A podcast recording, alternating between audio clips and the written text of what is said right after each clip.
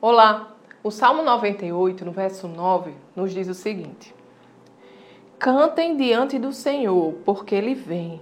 Vem julgar a terra. Julgará o mundo com justiça e os povos com retidão. Amados, nós sabemos que vivemos num mundo caído, num mundo que é mal e que está indo de mal a pior. Mas isso não deve ser motivo de desespero, nem de tristeza ou de angústia, não. A palavra de Deus nos garante que o Senhor vem e vai julgar o mundo com justiça, com retidão.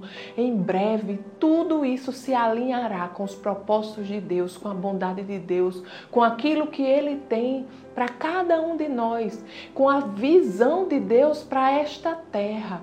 Sabe, diante de aflições, diante de injustiças neste mundo, nós podemos nos alegrar na certeza de que o Senhor está no comando da nossa vida e em breve Ele vem, em breve Ele virá e restaurará todas as coisas para serem do jeito que ele sempre sonhou, do jeito que ele desenhou para a humanidade.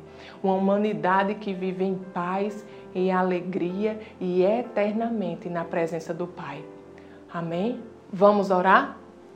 Pai querido, Pai amado, nós te agradecemos, Senhor, pela tua bondade, pela tua fidelidade, Senhor, pela tua mão de amor sobre as nossas vidas.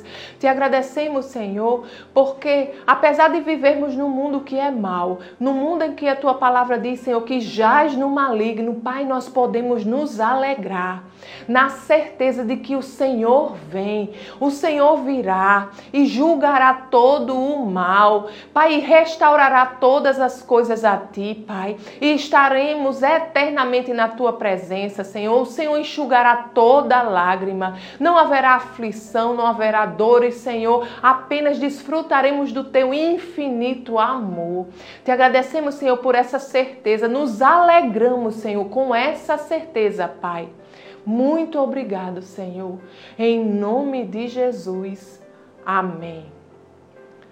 Tenha um dia abençoado e até amanhã.